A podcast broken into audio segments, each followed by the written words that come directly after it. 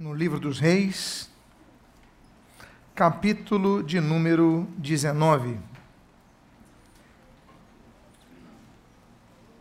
A primeira menção litúrgica do Novo Testamento. Ela é testemunhada pelo gesto do Senhor Jesus em Lucas, capítulo número 4, quando diz que Jesus, ao chegar na sinagoga, colocou-se de pé e então leu as Escrituras.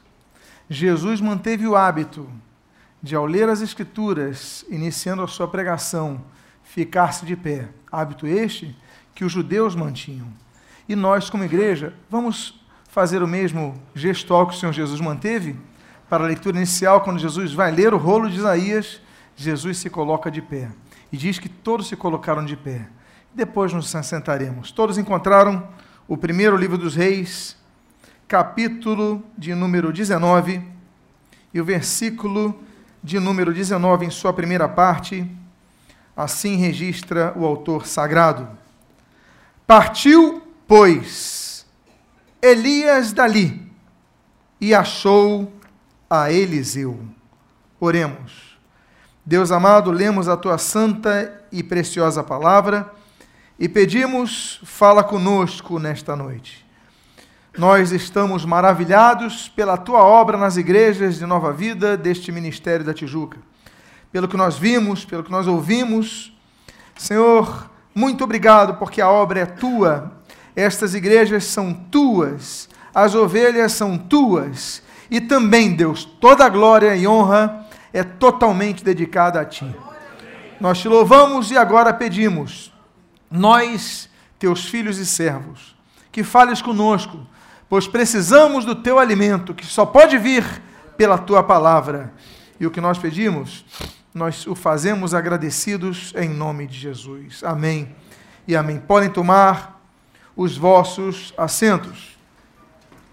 A Bíblia diz, neste texto, partiu, pois, Elias dali e achou a Eliseu. Elias representa um homem nesta fase da vida que estava deprimido. Hoje é um culto central do ministério, é obrigação de todo pastor, missionário, diácono, professor, todos aqueles dirigentes de louvor e músicos, todos que têm atribuições em suas igrejas, devem estar presentes nesse culto, porque é um culto que nós dedicamos às lideranças da igreja, ainda que estejamos abertos a todos presentes. E essa palavra é voltada a você que exerce liderança. Líderes ficam deprimidos. A taxa de pastores deprimidos aumenta cada vez mais e mais. Há duas semanas, soubemos a notícia de um pastor da igreja presbiteriana em Belo Horizonte que se matou, se suicidou aquilo que nós mais condenamos, um próprio homem de Deus o fez. E essa notícia que nos traz tristeza é apenas o reflexo do que tem acontecido com muitas lideranças. Elias queria morrer. Elias estava no Monte Horebe.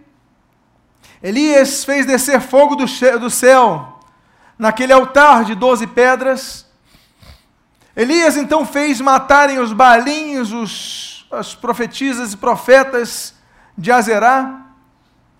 Mas Jezabel então colocou todo o seu exército e a força militar, a força bélica, toda a instituição de segurança para caçarem Elias. Elias fica deprimido. Então Deus chega a Elias e fala: Elias, Elias, Ainda não chegou o teu tempo de desistires. Você ainda tem uma obra para fazer. Elias queria dar cabo do seu, da sua vida, e não apenas isso, mas do seu ministério, mas Deus falou, não através de uma tempestade, não através de um grande vento, mas através de uma brisa, Ele falou: ainda tem uma obra para você, você não está sozinho. Tem sete mil homens também não dobraram seus joelhos a Baal, mas olha, você tem que consagrar um homem em Jeú, você tem que fazer alguma coisa. Então Elias ouve a palavra de Deus e se renova. É importante que os líderes estejam reunidos para ouvir a palavra de Deus, porque a palavra de Deus nos renova. Há momentos que você que ministra precisa estar no banco para ouvir, porque a palavra de Deus nos renova. Deus fala e nos renova. Elias era um homem grande, era um forte homem, era um profeta, tinha um grande potencial, foi usado por Deus, mas naquele momento o que ele precisou fazer foi ouvir a voz de Deus. E o texto então diz: Partiu, pois, Elias dali.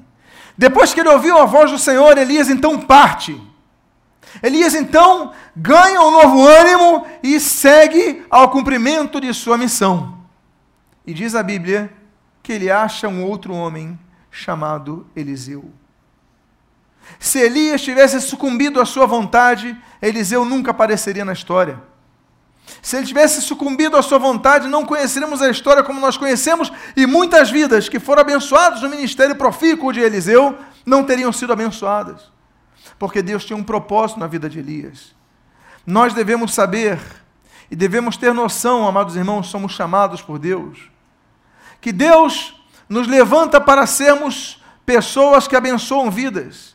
Ainda que nós queiramos desistir, estejamos desanimados por quaisquer contextos, Deus quer nos usar para levantar novas pessoas. Na escola de líderes vocês tiveram muitas aulas sobre levantar líderes. O verdadeiro líder é aquele que levanta líder. Eu não acredito em líderes que não levantam líderes. Eu só acredito em líderes que levantam líderes. Por quê? Porque é uma ordem de Deus. Jesus ele veio, ele podia ter feito tudo sozinho não podia. Mas ele chamou doze homens. Jesus precisava dos doze para fazer alguma coisa, ele conseguiria realizar tudo o que ele realizou. Mas ele levantou novos líderes. Paulo levantou novos líderes. E aí a obra de Deus tem sido feita assim, levantando novos líderes. Nós temos que levantar novos líderes. Porque a obra não é nossa. Eu tenho que levantar novos líderes. Eu vos levantei. Mas por quê? Porque a obra não é minha, a obra é de Jesus. Porque a obra tem que se estender e vocês têm que levantar outros líderes para que a obra se expanda. E a escola de líderes está aí para isso, para a obra se expandir, para que outros levantem os líderes. Eu não estou na, no, na, na comunidade do, dos macacos, mas a comunidade dos macacos foi aberta graças à visão de levantar novos líderes do pastor Alexandre Gama, que aliás forneceu mais líderes para a escola de líderes esse ano. E é a visão, e eu sei que amanhã o Alexandre vai estar levantando novos líderes que vão levantar novos líderes. Elias, na hora da depressão, ele se esquece disso, ele só quer morrer, porque ele acha que é o único. Jesus, Deus fala para ele: olha, tem sete mil que não se dobraram, não é você não está sozinho. Mas ele precisava, ele precisava partir dali, da depressão, ele precisava se levantar, ele precisava partir dali para levantar um homem chamado Eliseu. Eu acho muito bonito o texto do português que coloca assim: e achou Eliseu. E achou Eliseu. Acha quem procura. Ele então estava cioso da situação, do chamado de Deus, que Deus ainda tinha uma obra para lhe fazer e ele começou a procurar um homem para levantar. Nós devemos ser pessoas que procuram homens para levantar. Nós não podemos nos acomodar em ficar a vida inteira em nossos púlpitos, pregando apenas para os nossos membros. Temos que levantar novas pessoas, levantar novos líderes. Vocês foram levantados um dia, mas não é para vocês ficarem no conforto, é para vocês levantarem outros. E olha, se preparem que vocês vão ter decepções com líderes que vão levantar. Jesus teve um Judas, ele levantou um Judas. Paulo teve Alexandre Latueiro, teve Demas, mas Paulo continuou levantando. Nós devemos continuar olhando para frente. Porque o verdadeiro líder não fica, ah, é difícil, é pouca gente, ele levanta novos líderes. Mas quem procura vai achar, mas quem não procura não vai achar. Ele procurou, e diz a Bíblia, e achou a Eliseu. Eliseu é um dos casos da Bíblia que foi um grande líder que foi achado por outro líder. Vocês devem procurar, você que lidera louvor, deve procurar novos músicos na sua igreja. Você que dirige algum ministério da sua igreja tem que procurar novos professores infantis, novas pessoas para operarem o som novas pessoas para auxiliar no serviço diaconal. Vocês, se são líderes chamados por Deus, a primeira prova de que vocês foram chamados para liderar alguma coisa é vocês procurarem fazer discípulos. no setor que vocês estão. Porque muitos da igreja só querem sentar, ouvir a palavra e ir embora. E quando não muitos, geralmente são os que mais criticam. Mas quando nós nos preocupamos em fazer discípulos, nós não temos tempo para criticar, porque estamos muito ocupados em levantar pessoas. Eliseu, ele tinha uma cura terapêutica, era levantar um discípulo. Eu acho bonito que o termo discípulo em hebraico é ben, ben em hebraico é filho. Levantar um filho, ele procurou e achou Eliseu. E o texto continua. Eliseu era filho de Safate. Eu botei o termo Safate em hebraico, Safate, que significa julgado. Ele procura um homem cujo pai se chamava julgado. Não sabemos se esse era o nome com o qual ele era conhecido ou se era o nome de nascença. Não sabemos. Sabemos que o, o pai dele era conhecido como julgado, então possivelmente Talvez tenha sido um ex-condenado. Talvez o pai de Eliseu tenha sido um ex-presidiário. Aqui estamos a locubrar. É, locubrar o que pode ter sido, porque dificilmente um pai colocaria o nome de um filho de julgado. Mas o que nós sabemos é que Deus é um Deus de justiça e de juízo. O Espírito Santo, quando nos convence do pecado, ele nos convence do pecado, da justiça e do juízo. Nós sabemos que existem dez juízos que estão estabelecidos sobre a humanidade. Temos o juízo, o juízo da cruz do Calvário, 1 Pedro capítulo 4, versículo 6. Temos o juízo do mundo, 1 Coríntios capítulo 6, versículo 2. Temos o juízo dos anjos, 1 Coríntios capítulo 6, versículo 3. Temos o juízo de Israel, Ezequiel capítulo número 20. Temos o juízo das nações, Mateus capítulo número 25. Temos o tribunal de Cristo, diante do qual nós vamos nos apresentar, que é um juízo que Jesus vai se apresentar como juiz, segundo os Coríntios capítulo 5, versículo 10. Temos o tribunal do grande trono branco, que todo joelho vai se prostrar, tribunal para condenação, Apocalipse capítulo 20, versículo 11 ao 14. Nós temos o tribunal, que é o tribunal que vai julgar Satanás, Apocalipse capítulo número 20, versículo número 10. Mas o juízo que mais se estabelece nos dias atuais. Não é o juízo do mundo que ainda vai acontecer, mas é o que 1 Pedro capítulo 4, versículo 17 diz, que o juízo começa pela casa de Deus. O juízo começa pela casa de Deus. O juízo começa pela casa de Deus. O juízo começa pela igreja. Deus está de olho na luz que brilha na igreja ou na luz que falta brilhar na igreja. Deus está de olho no seu candeeiro, nas sete estrelas, nas sete igrejas ali apresentadas no Apocalipse. E ele fala: Olha, você está frio. Olha, você nem frio nem morno está, só serve para ser vomitado de minha boca. Jesus está olhando para a sua igreja, está avaliando o estado de sua igreja. Quando nós lemos que Eliseu é filho de Safate, filho do julgado, nós devemos entender que igreja, obra de Deus, é algo que deve ser levado a sério por nós líderes, porque Deus estabelece o juízo que começa pela casa dele. Não estamos brincando. Queremos avançar, temos que levantar pessoas. Ele é filho de Safate. Mas a Bíblia diz, nesse versículo 19, que andava lavrando com doze juntas de bois adiante dele. Elias procurou um discípulo. A Bíblia diz que ele achou Eliseu.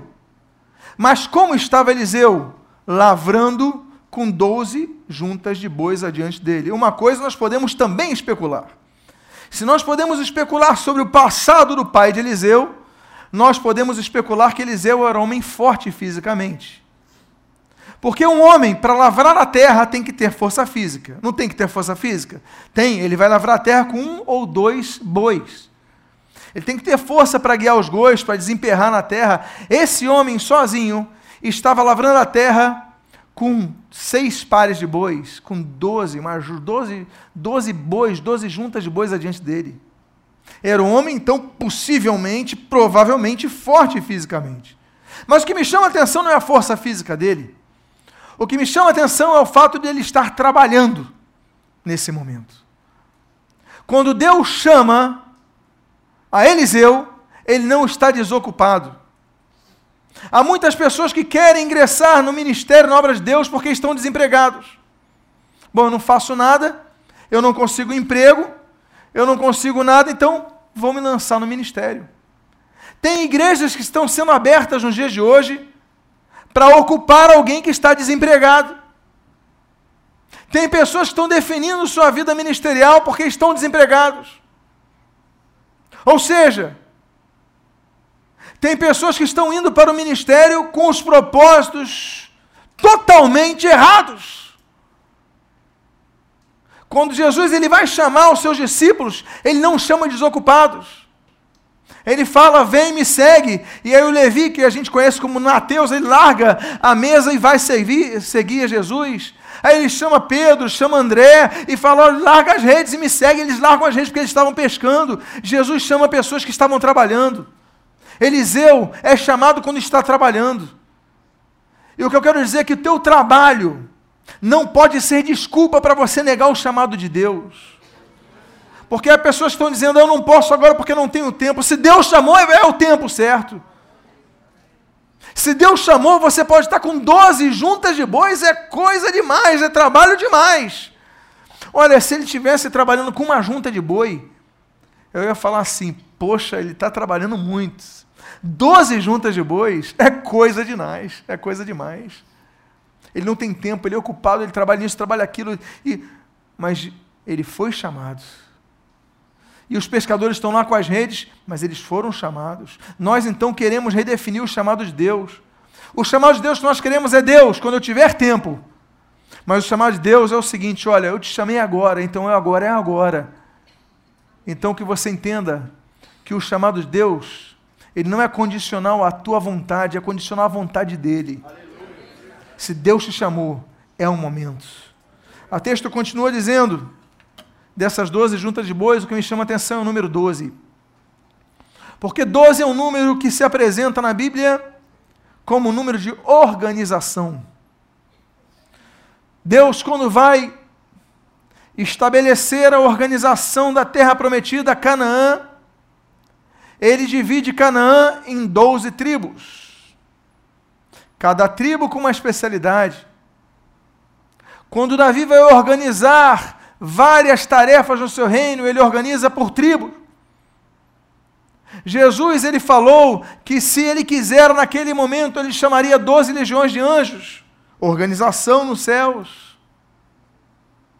Jesus, quando ele está na terra fazendo o seu ministério terreno, ele podia não ter chamado ninguém, ele podia ter chamado dois, ele podia ter chamado cinco ou vinte, mas ele chama quantos? Doze, porque representa organização. Nós iremos mais adiante se nós formos organizados, mas para isso temos que estar unidos. Nós falamos, vamos ter uma reunião com todos os líderes de jovens. E anunciamos isso. E aparece, vão lá três quartos ou dois terços. Como vamos nos organizar se não formos unidos? Vamos fazer um congresso, aparece meia dúzia, cada um quer fazer o seu próprio. Tudo bem, damos essa liberdade. Mas quando estamos unidos, temos que nos unir. Desmarca os demais. Organização é necessária. Jesus era organizado, ele fala: você vai construir alguma coisa, você tem que ter planejamento. Nós temos que planejar. Doze juntas de bois é um indicativo que nós devemos ser pessoas organizadas e unidas na ordem. O exército que mais ganha guerras na história não é nem sempre o exército mais bem equipado militarmente, você sabe muito bem disso, você conhece um pouco de história. Mas ganha guerra o exército geralmente que é mais organizado, basta ver as histórias. Você vê, por exemplo, uma guerra do Vietnã. É incomparável, era incomparável a força bélica o material militar que os Estados Unidos tinham naquela época, como você vai comparar com aqueles Vietcongues? Mal armados e tudo mais, mas o que, que eles tinham? Organização. E venceram a guerra. A guerra é vencida com inteligência, não apenas com armas. E se eu falo do, dos militares, eu falo também da igreja, porque é a mesma associação. A guerra ela se vence com fé, mas com organização. Se nós andarmos organizados, se nós andarmos mesmo, na mesma visão, na mesma direção, olha, ninguém segura a igreja unida. Você se lembra de Babel? Olha, estão muito unidos, se tornaram como nós forte, a força, a unidade. Então nós devemos estar unidos e organizados. O texto continua dizendo: E ele estava com a duodécima. Ele tinha quantas juntas de bois? Ele estava com qual? Com a última. O que, que significa isso? Isso significa algo importante para o nosso ministério que muitas vezes nós queremos pular etapas. Deus nos chama trabalhando, mas nos chama no momento certo. E nós queremos queimar etapas. Ele estava na última junta de boi. Ele já tinha trabalhado em 11, Deus chamou no momento certo. Eu quero dizer outra coisa para vocês. Ele não desistiu antes do tempo. Ele estava na última junta de bois ele cumpriu a sua missão. Ele fez tudo o que tinha que fazer. Há alguns que começam no ministério com ânimo, começam com vigor, começam com vontade, começam, me permito uma expressão popular, cuspindo fogo, de tão animados. Mas aí vem as decepções. A igreja não cresce como você gostaria. Alguns irmãos que você contava saem da igreja, nem dão um tchau, nem dão um obrigado. Aí você ouve murmurações, o que, que vai acontecer com o seu coração? Vai ficar pequeno. Aí você fala: Eu quero desistir, eu quero parar, não sou valorizado, eu quero parar. Tantas coisas vão fazendo com que a gente pare na terceira junta de bois, a gente pare na quinta junta de bois, talvez a gente pare na metade, a sexta junta de bois, mas depois da sexta, na sétima, eu quero parar, eu quero desanimar, e você tira o pé do seu acelerador ministerial. Aí você começa a dar ouvidos a quem você não deve ouvir. Você começa a ouvir desviado, que diz que é crente, mas que fica criticando a igreja, não faz mais nada. Você começa a ouvir gente que é estéreo, fala mal da igreja, fala mal da igreja, não é capaz de dar um folheto. E você ouve, dá muito ouvido a eles, porque eles têm uma teoria bonita. Você dá teu ouvidos a quem não merece dar ouvidos. Em vez de você ouvir aqueles que estão com a mão no arado e não olham para trás, você coloca aqueles que colocaram a mão no arado muitas vezes, mas que olharam para trás, não devem ser ouvidos, devem ser repreendidos e salvos. Porque não estão dignos do reino, não são aptos para o reino, devem ser reabilitados no Senhor. O que eu quero dizer para vocês é que vocês têm que trabalhar até o fim de vossa carreira são doze juntas, vá até a duodécima. Diga para a pessoa que está ao seu lado, vá até o fim, não desanime, não desista.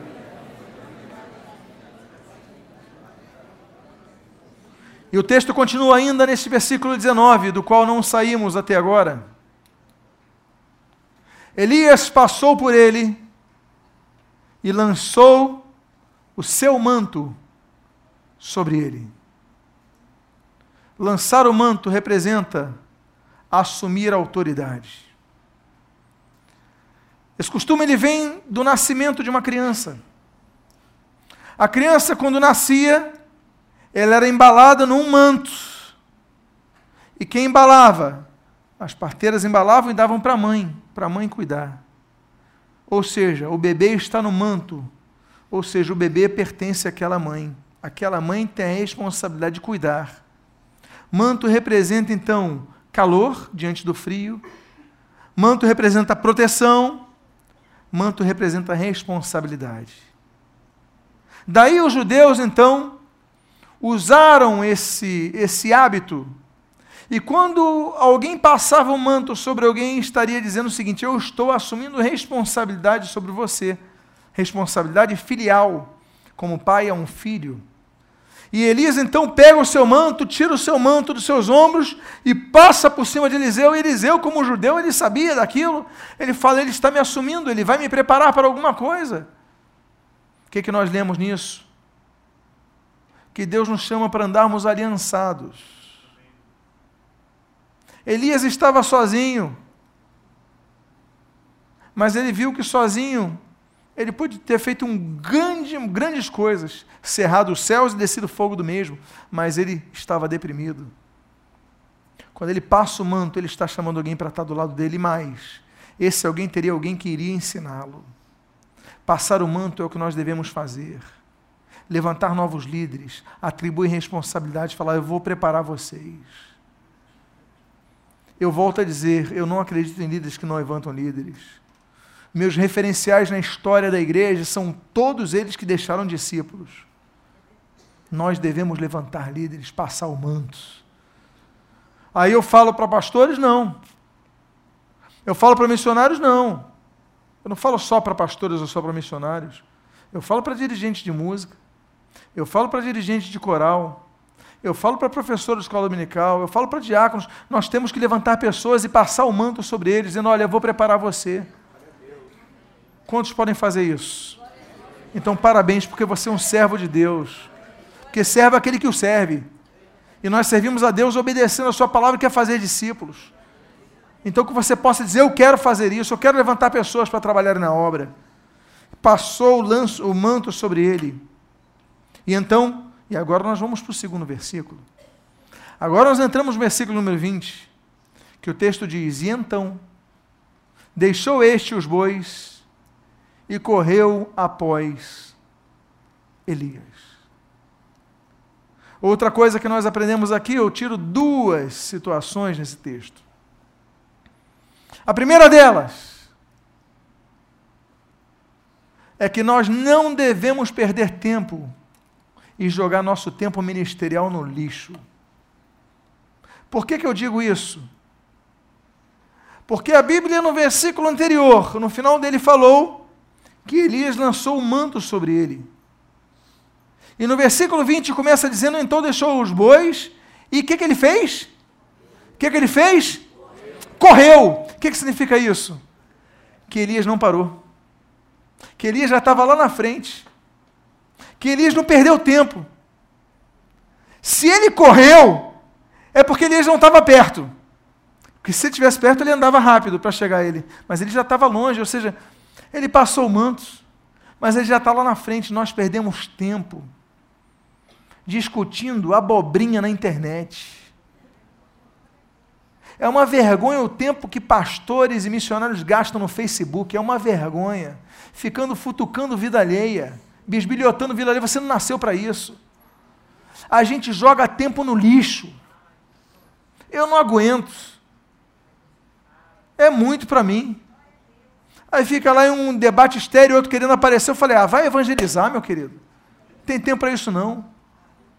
Não temos que perder tempo. Temos que ser objetivos. Elias, ele não tem tempo a perder, ele está convicto de sua missão, ele segue. E Eliseu ali, daqui a pouco ele está longe e fala, tem que correr.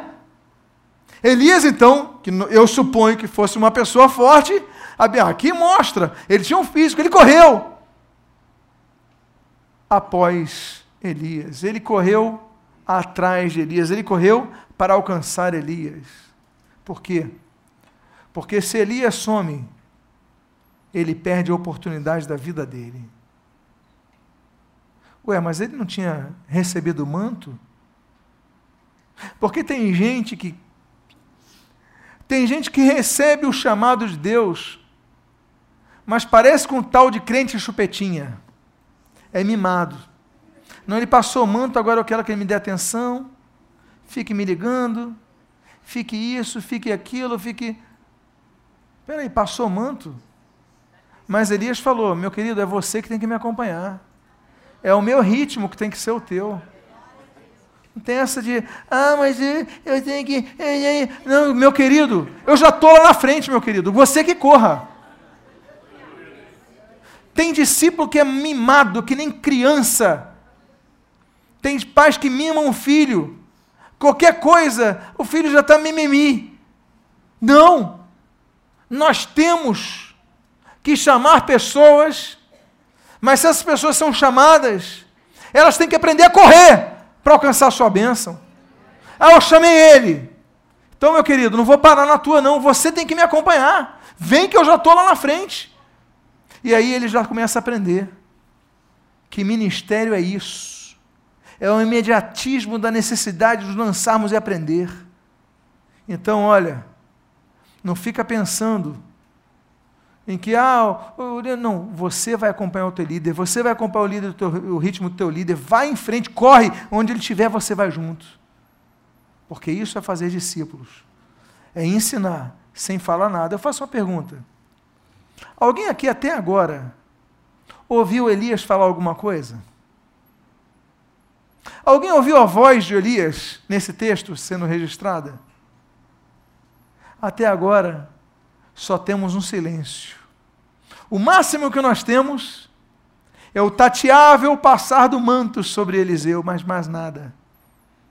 Mas aí, esse homem corre e diz a Bíblia: E disse: Deixa-me beijar a meu pai e a minha mãe, e então te seguirei.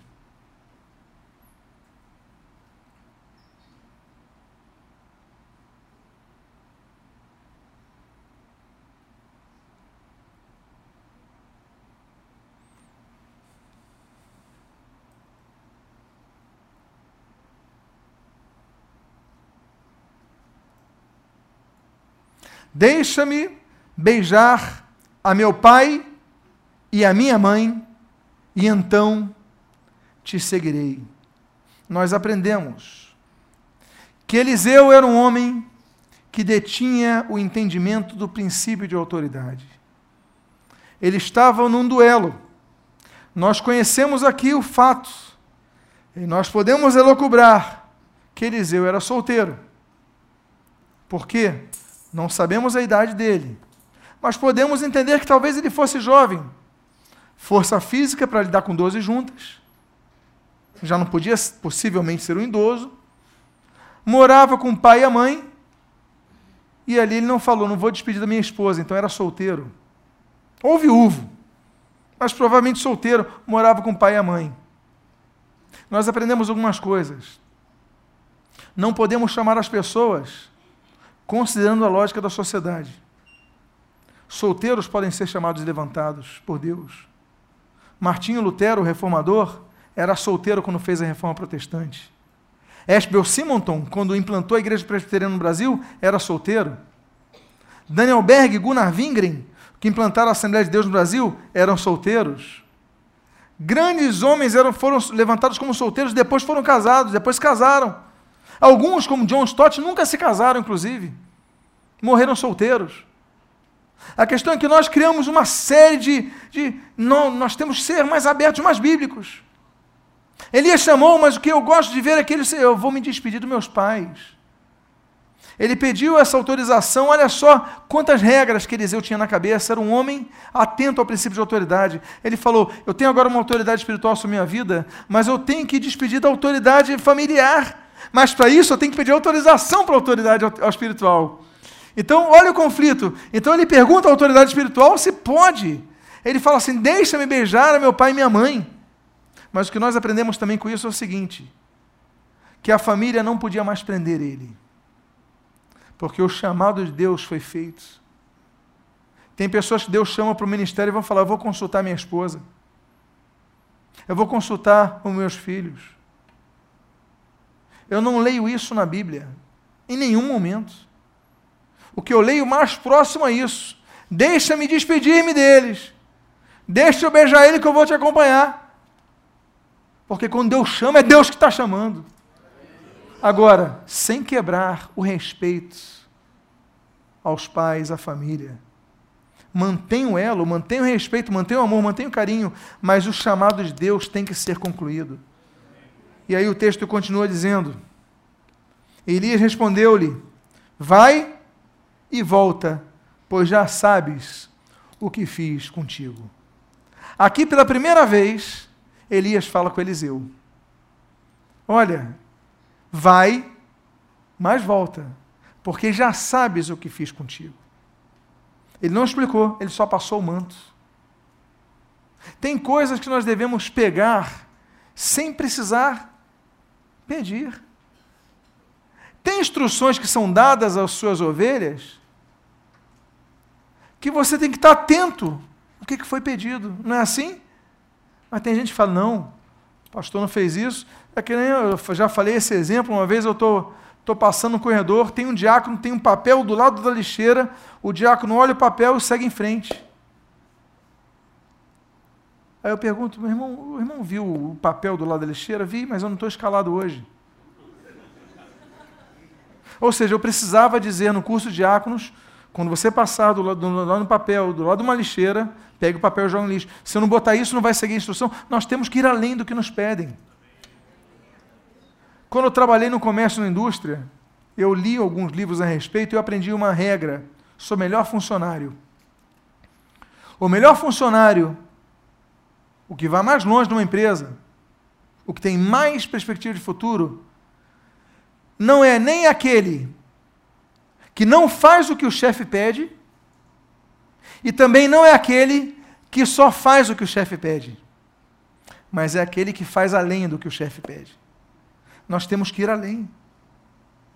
Eu não preciso da instrução para que vocês façam evangelismo. Eu fico muito feliz quando eu vejo isso. Quando eu vejo esses relatórios.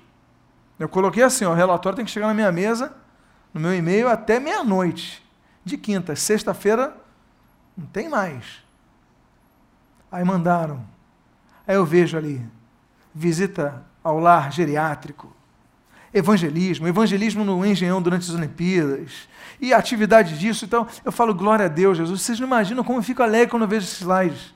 Quantos ficam alegres com isso? Vocês não imaginam o meu coração. Por quê? Porque eu vejo que eles são líderes que têm iniciativa. Não estou apenas colocando terninho bonito para pregar o domingo, não. Eles estão mobilizando, fazendo as coisas acontecerem. Então, louvado seja o Senhor por isso. É para eu chegar para eles e falar: vocês já sabem o que eu quero de vocês. Eu não preciso ficar mandando em mim para pedir, vocês já sabem o que eu espero de vocês. E de vocês, em relação às suas ovelhas, a mesma coisa. Aos seus líderes, a mesma coisa. Vocês já sabem o que eu espero de vocês. Então, isso é princípio de organização, mas princípio de capacidade de liderança. O verdadeiro líder, ele capta a intenção de seu líder, daquele que lidera. Você tem que ser assim. E o texto continua, dizendo no versículo número 21, que é o último versículo que eu vou ler nessa noite. Voltou Eliseu de seguir a Elias tomou a junta de bois e os imolou. Ele pegou a junta de bois que ele tinha, uma junta de bois, a duodécima junta de bois, e a imolou ao Senhor, e a ofereceu ao Senhor. Aquilo que estava nas mãos dele, ele ofereceu ao Senhor. Outra coisa que nós aprendemos em relação à liderança é que nós devemos oferecer ao Senhor o que nós temos em nossas mãos os recursos intelectuais que Deus nos deu, as capacidades de negociação que Deus nos deu, a inteligência que Deus nos deu, o vigor que Deus nos deu, a saúde, Deus, nós devemos colocar isso na obra de Deus. Ele imolou, sacrificou o Senhor e falou: Senhor, isso é para ti, porque eu sei que o teu meu sustento lá na frente vem de ti. Então nós temos que aprender a sacrificar. Muitas vezes sacrificar tempo muitas vezes é sacrificar alguns projetos pessoais para você colocar em primeiro lugar o serviço ao reino de Deus e a obra de Deus. E diz a Bíblia: e com os aparelhos dos bois cozeu as carnes e as deu ao povo e comeram. O que é o nosso ministério? Para que, que Deus nos chamou? Deus nos chamou para que sejamos bênção a outras vidas. Deus não nos chamou para que eu seja bênção apenas para mim. Deus me chamou para eu abençoar o povo. Deus te chamou para que você ali no recreio abençoe o povo.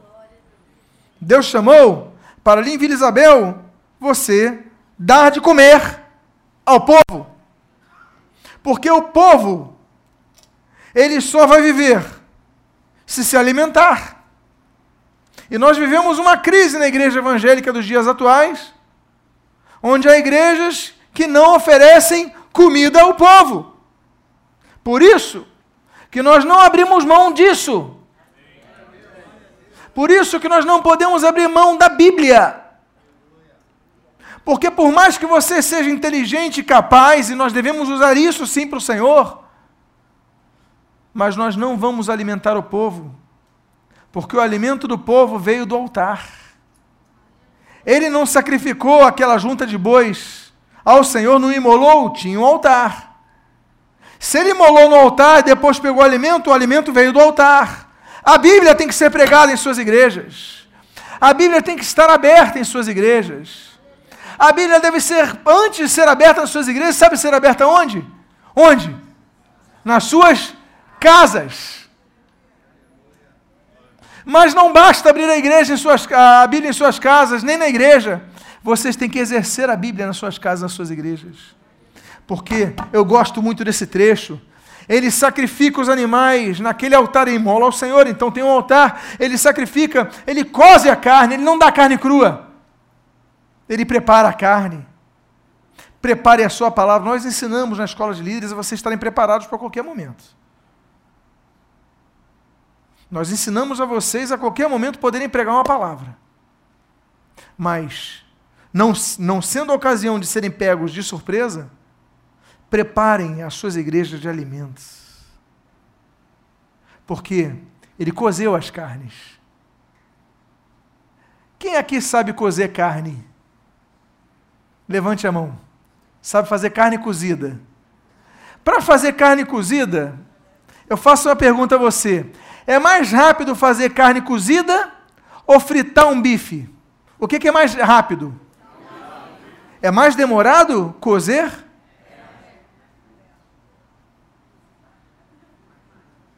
Ele podia ter feito um churrasco na grelha. Mas ele teve que colocar aquela carne, colocar alguma coisa em cima, fazer uma espécie de forno, porque ele cozeu a carne para dar para o povo nós devemos dedicar tempo na leitura da Bíblia, na oração e no estudo da Bíblia para dar alimento para o povo. Porque hoje nós temos visto igrejas que são fast food. Mas nós precisamos da carne cozida. Diga para a pessoa que está do seu lado que Deus te use para dar carne cozida para o teu povo. Para as pessoas que se servem. É tempo. Cozer carne leva tempo.